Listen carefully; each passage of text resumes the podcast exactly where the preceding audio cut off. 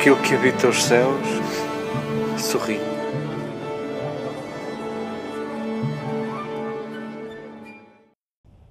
Queridas irmãs, queridas amigas, estamos a terminar o tempo pascal e estamos apressadamente a, a desejar o dia de Pentecostes. Saboreemos nesta semana aquilo que é a vida da Igreja. São dias de Páscoa permanente e ansiamos que o Espírito se manifeste em todos, que Deus seja tudo em todos.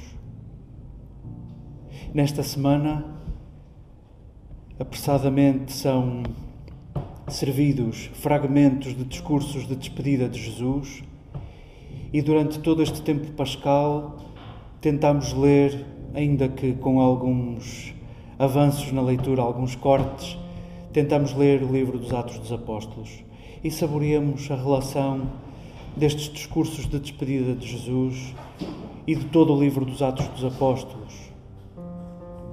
Durante esta semana em particular, repetimos discursos de despedida de Jesus porque, em rigor, Jesus despediu-se dos seus mais queridos Jesus despediu-se dos seus companheiros.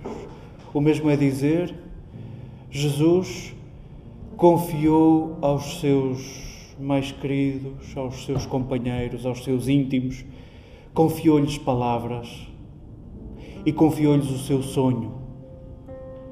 E desde esse momento, os discípulos de Jesus são guardadores de palavras e concretizadores do seu sonho. E assim é até o dia de hoje. Nós lemos durante o tempo pascal o livro dos Atos dos Apóstolos, porque é o primeiro grande livro onde vemos o que é que os discípulos fizeram com a palavra que receberam e o que é que fizeram com o sonho de Jesus. E saboreamos em todas as peripécias do livro dos Atos dos Apóstolos a palavra Porventura, a palavra e o Espírito são os personagens principais do livro dos Atos dos Apóstolos. Assistimos em todo o livro a palavra a multiplicar-se, a palavra a chegar a cada vez mais pessoas, a palavra a crescer, a palavra a fazer crescer, o Espírito a fazer com que os personagens levem a palavra aos confins do mundo.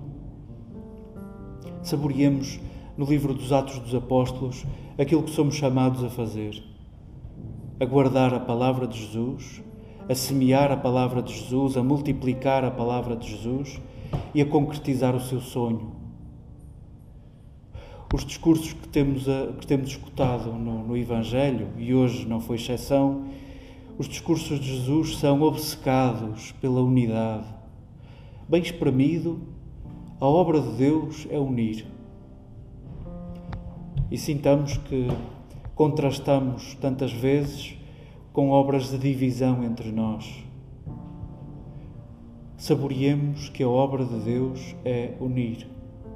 A obsessão de Jesus é que todos sejam um, até ao dia em que Deus for tudo em todos, nas palavras de Paulo. Sintamos que a tarefa dos discípulos de Jesus só pode ser esta que todos sejam um. E trabalhamos todos os dias e, porventura, aborrecemos-nos todos os dias e gastamos todos os dias para isto, para sermos um. Não é para nos livrarmos de um, não é para nos livrarmos de outros. Gastamos-nos para que ninguém fique para trás. Saboreemos estes, o final do livro dos Atos dos Apóstolos. Nós só vamos ler, se calhar, hoje e amanhã Sábado, porventura, já não vamos escutar o Evangelho do dia, já vamos escutar o Evangelho de domingo.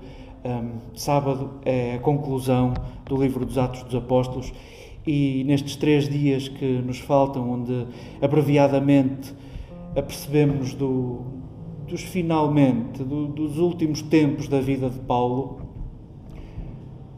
sentimos a injustiça do seu julgamento a injustiça, o escusado que era Paulo terminar os seus dias desta maneira. Mas saboreamos a intenção de Paulo. Paulo teima com os seus mais queridos, com aqueles que nestes dias têm chorado, querendo que Paulo fique com eles e que não vá nunca mais a Jerusalém. Todos sabem que se Paulo for a Jerusalém vai-lhe correr mal a vida. E Paulo insiste com eles: não me façam sofrer, não me chateiem, não me aborreçam. Eu vou a Jerusalém, eu vou a Jerusalém, custo custar e estou disposto a morrer. Nós ficamos com o coração partido, juntamente com estes que choravam pela vida de Paulo. Paulo quer ir a Jerusalém para de uma vez por todas dizer aos judeus: Eu sou judeu como vós, eu espero o Messias como vós, eu guardei as palavras que vós também guardastes, eu sei a lei de cor como vocês sabem a lei de cor, e eu venho dizer-vos que aquele que nós esperávamos, o Messias, é Jesus. Isto dará sentido à nossa história, isto dará sentido à nossa esperança. Pois bem, assistimos nestes finalmente, neste início da morte de Paulo, assistimos ao poder da divisão. Não aceitaram as palavras de Paulo, mentiram sobre ele, inventaram histórias eh, sobre ele, hum, inventaram intrigas, moveram conspirações, aldrabaram os processos judiciais. Hum, que filme, que filme! Se vos lembrardes, lê dos últimos capítulos do, do livro dos Atos dos Apóstolos e vereis um filme de ação uh, com tanta injustiça, com tanta coisa misturada, com esta intenção de Paulo tão, tão crística, tão à maneira de Jesus e com o colhar de ciladas. Uh, nestes últimos capítulos do livro dos Atos cabe tudo mais ou menos como, como nestes dias cabe, cabe tudo. Nós saímos de casa com guarda-chuva e óculos de sol, saímos com t-shirt e com casaco para enfrentarmos um tempo que, nos é, que é imprevisível. Da mesma forma, queremos que estes textos uh, caminhem connosco para enfrentarmos os dias que nós não sabemos prever, que são cheios de tudo. Nós precisamos de tudo ainda, precisamos do Advento, precisamos da Páscoa, a nossa vida é, é uma espera da Páscoa de Jesus, ao mesmo tempo precisamos uh, das Páscoas de todos os dias, uh, precisamos das preparações, precisamos de, de saborear o que já sabemos concretizar na Páscoa de Jesus. Precisamos de tudo, porque a nossa vida é feita de tudo. Precisamos de saborear o poder do discurso da unidade de Jesus e precisamos de saborear o poder da divisão o que acontece neste julgamento de Paulo à volta da divisão, da mentira e da intriga. Sintamos que estes textos acompanham-nos porque a nossa vida é feita disto tudo. Sintamos que Jesus despediu-se e, e ficou tudo nas nossas mãos. A construção do seu reino ficou nas nossas mãos a distribuição da Sua palavra ficou nas nossas mãos, a vida a multiplicar ficou nas nossas mãos. Saboreemos o poder da unidade. É essa a tarefa dos discípulos de Jesus, a construção de um só rebanho e de um só pastor. E sintamos que está ao nosso alcance semear a discórdia, semear a divisão. Somos protagonistas de tudo isso. Queremos cada vez que nos juntamos à volta da mesma mesa para comer do mesmo pão, queremos sintonizar. A nossa vida é para construirmos a unidade. Saboreamos o propósito da vida de Paulo, capaz de se dar inteiro para que ninguém fique para trás.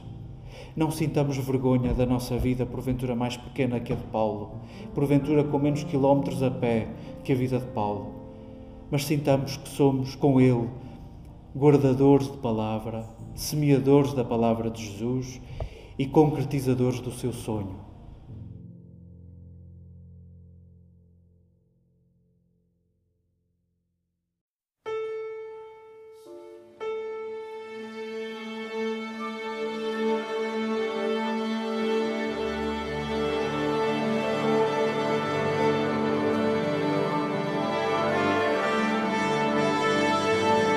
Aquele que habita os céus sorri.